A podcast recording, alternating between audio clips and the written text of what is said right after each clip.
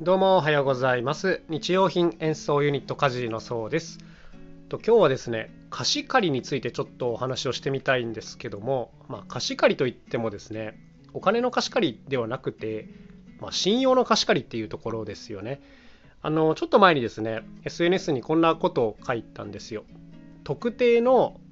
メーカーのこういうペットボトル空きペットボトルを探してるんですけど誰かあげてもいいよっていう方いますか？みたいなこういう投稿です。はいまあ、楽器を作るためにねあるメーカーのある型番のペットボトルが大量に必要になったんですよ。でまあぶっちゃけね買うことはできるんですよ。うん、メルカリとかでよく探すとかあとはこう何ですか？この中身入りのそもそものジュースとしての飲み物を買ってまあ、飲むとかね あの中身を捨てるとかっていう風に調達する手はあるんですけど、うん、まあそれよりもこう実際に飲んだ人からもらった方がいいよなっていうことを思いましてでこういう募集をしました。で過去にもねこの手の材料募集っていうのは時折してたんですね、うん、あの特定のラップの芯がたくさん欲しいとか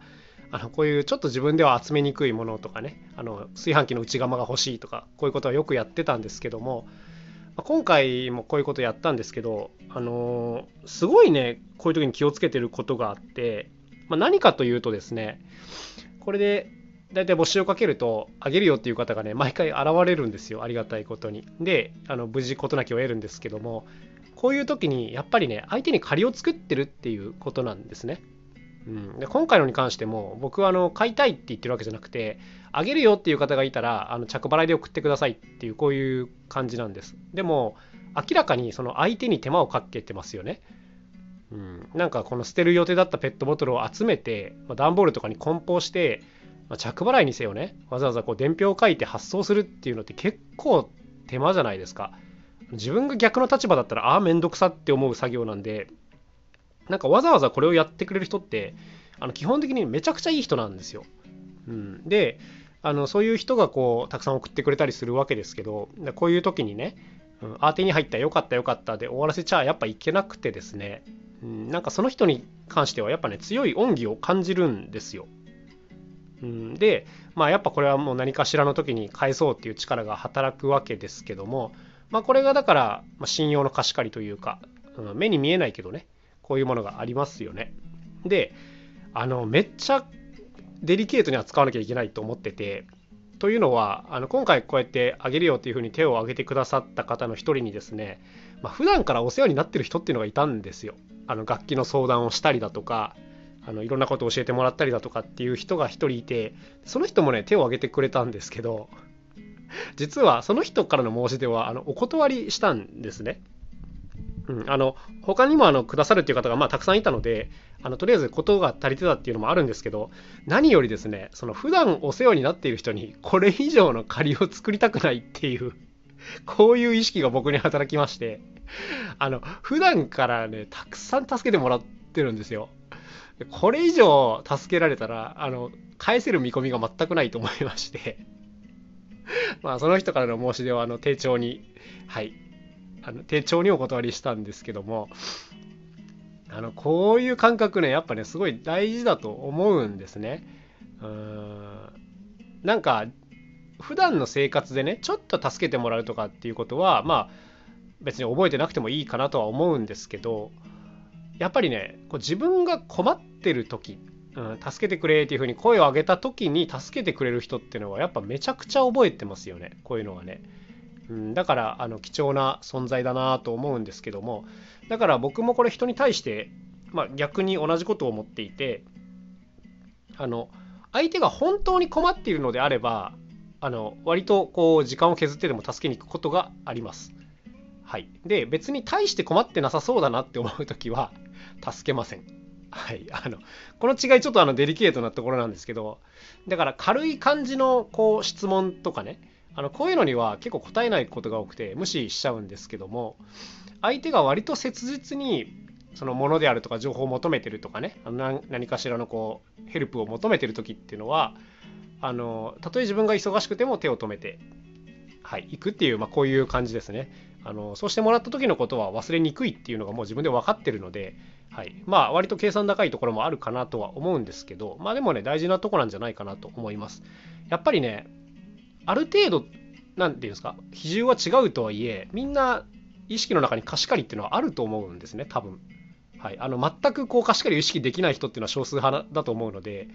あのある程度はみんな貸し借りの意識があると思うんですけども、うんまあ、特にやっぱ困ってる時に助けてもらうっていうのはすごく大きなポイントになるのでねこの辺りはね。でやっぱそう助けを求める時っていうのも特に日本人はね結構気を使うと思うんですよ。うん、であの何て言うんですかね。要するに自分で解決できることだったらわざわざ言わないじゃないですか。借りを作ることになるわけだから。うん、だからそういう状況でヘルプを出してくるっていうのはあのすごいやっぱ差し迫ってる可能性が高いですから、まあ、そういった時はねやっぱね、まあ、手を伸ばさなきゃいけないですよね。基本的にはね。であの先ほども言ったようにあの軽い質問とかあこれはもう自分でやってくれよっていうのはほぼ全無視してます。あの YouTube とかのコメントでもねあのこれの作り方を教えてくださいみたいな コメントが来るんですけど僕の場合ほぼ全無視です。はい。あの うん、まあ、とりあえず自分でやってみたらっていうのが答えなんですけど、あの、まあ、それを書く時間ももったいないし、あのそういう方って多分一つ言ったらまた次のことを聞いてくるのでちょっとキリがないなと思ってしまうので、まあ、基本的には最初から答えないっていうのが僕の答えになるんですけどただ中にはですね時折あのこれをこうしてみたんだけどうまくいきません。これはなぜですかみたいな質問が来ることがあります。でこれに関しては答えます、うん、あのその悩みっていうのは僕も多分ぶち同じことにぶち当たってあの苦労したことがあったりするのでまあ同じ苦しみを味わう必要ないなと思うのであのそういう時は手を伸ばしますがあとこの人は多分言ったらやる人だなというふうにまあ思えるので、まあ、そういう人に対しては返事をしますがあのそもそものゼロからですね聞いてくる人っていうのは答えないっていうまあこっちですよねそりゃそうだろうって感じしますがはいあのもうちょいね、自分が優しければね、あのまずやってみたらどうですかっていう返事をすると思うんですけど、まあ僕優しくはないので、あのそういう返事すらしないっていう感じですね。はい。まあ別にいいですよね、これはね。ってことで、まあ、貸し借りってすごい、まあ、大事だよねというふうに思っています。ただね、ちょっと前に読んだ本であの衝撃を受けたのがですね、あのひろゆきさん、まあ、ネットでとても有名なひろゆきさんのえーと、1%の努力という本を読みまして、まあ、楽しく読んだんですけどもその本の中にねひろゆきさんはほとんど貸し借りを気にしないみたいな話があってですねこれは結構衝撃を受けましたねなんかあのご本人曰くね結構育ってきた環境だとか、まあ、本人の資質によって貸し借りを強く意識する人がいるけどあの僕はあんまり気にしないみたいなはいこれが書いてあって あそうなんだと思ってあのまあ面白かったんですけどもいや、いいですよね。あの、一つまた貴重な考え方を知ることができたなと思うんですけどもま、僕自身はすごく気にします。うん、受けた借りは返さなきゃいけない。で、まあ、本人に返すか、別の方に返すっていうパターンもあります。あの親から受けた恩を子に返すっていうパターンもあるんで、ま先輩から受けた恩は後輩に返すっていうふうに考えることもありますが、まあ、とにかく借りっぱなしっていうのは非常に気持ち悪く感じてしまう性質なので、まあ、何かしら返すかなっていうそんなところですかね。うん、まあでも自分自身もこう親になってみてねあの子育てをしてるわけですけどもあの何て言うんですか僕に返さなくてもいいから下の世代に返してくれっていうのはやっぱ思いますよねこれは、うん、だから人に対して何かをする時もなんか自分に返してもらうんじゃなくて他の人に返してあげてっていう何て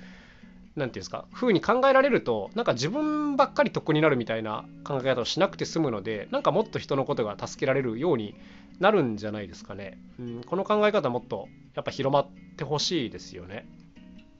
はい。ということで、まあまあ、貸し借りについてお話をしてきたんですけども、まあ、何て言うんですか？あんまりこう、損得ばっかりで考えなくてもいいんですけど、まあ、基本的にはやっぱ、助けを求める人がいたら助けた方が結局その後良いことがあるっていう、まあ、そういうところだし受けた恩は100受けたら150にして返すとかねやっぱこういう意識が基本的には働くので、うん、やっぱ困った時には手を挙げなきゃいけないだろうなと思います。うん、な自分で基本解決すりゃいいんですけど、まあ、自分でやってみてダメだとかねあの絶対これは他の人に助けてもらった方がいいっていう問題に関しては、まあ、抱え込まずに相談するとかね質問するとか